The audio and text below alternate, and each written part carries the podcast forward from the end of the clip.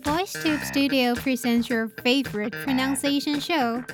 Join us now and improve your listening and speaking skills. My name is Mia. You are listening to VoiceTube's Pronunciation Challenge.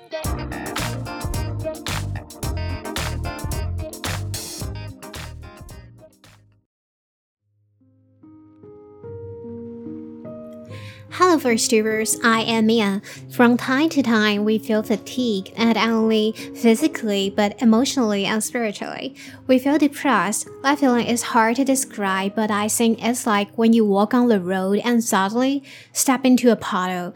The mud is all over your clothes and body, while you cannot get yourself clean in a short time.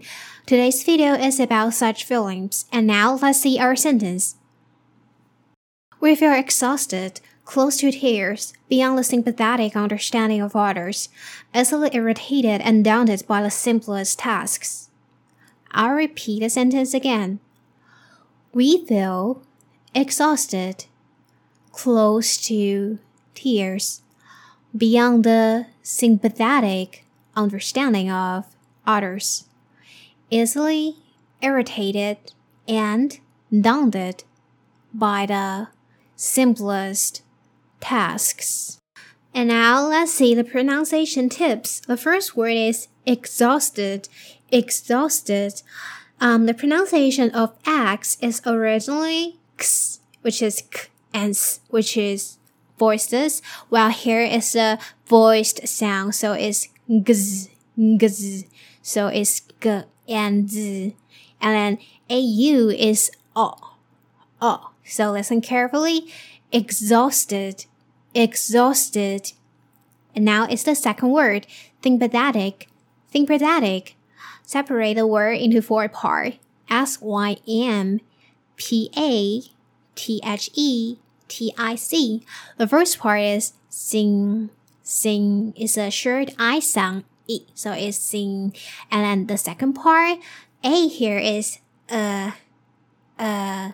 So second part, p, p, and the third part, e is a, a. So it's that, that, and the last part, the t here is a flap t. So it's dick, dick.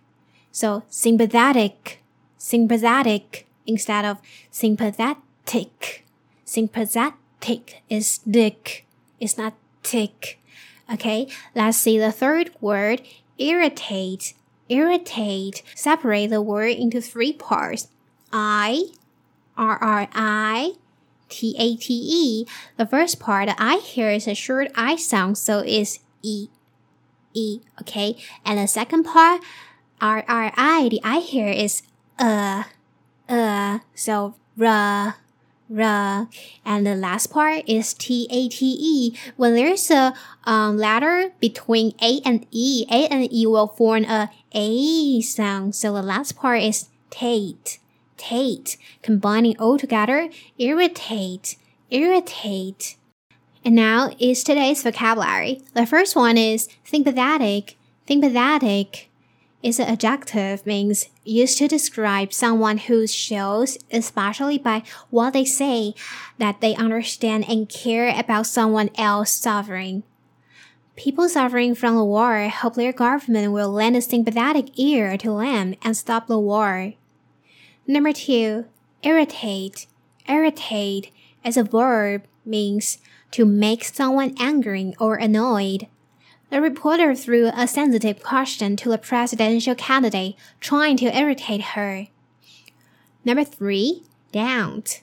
Daunt is a verb, means to make someone feel slightly frightened or worried about their ability to achieve something. She was daunted by the hard challenge and chose to drop out of the game. When you feel tired, it's okay. When life is boring, awful and bumpy. That's also fine. When you can't hold back your tears and just let it be, it's definitely not easy to have a bad day, a bad week, a months or even more. We have so much to feel depressed about, and life always likes to play tricks on us. Consequently, we cannot control what will fall on us. But I do hope if you are feeling depressed, everything will be fine. This is the end of today's episode. Don't forget to record your sentence. I am Mia. See you next time.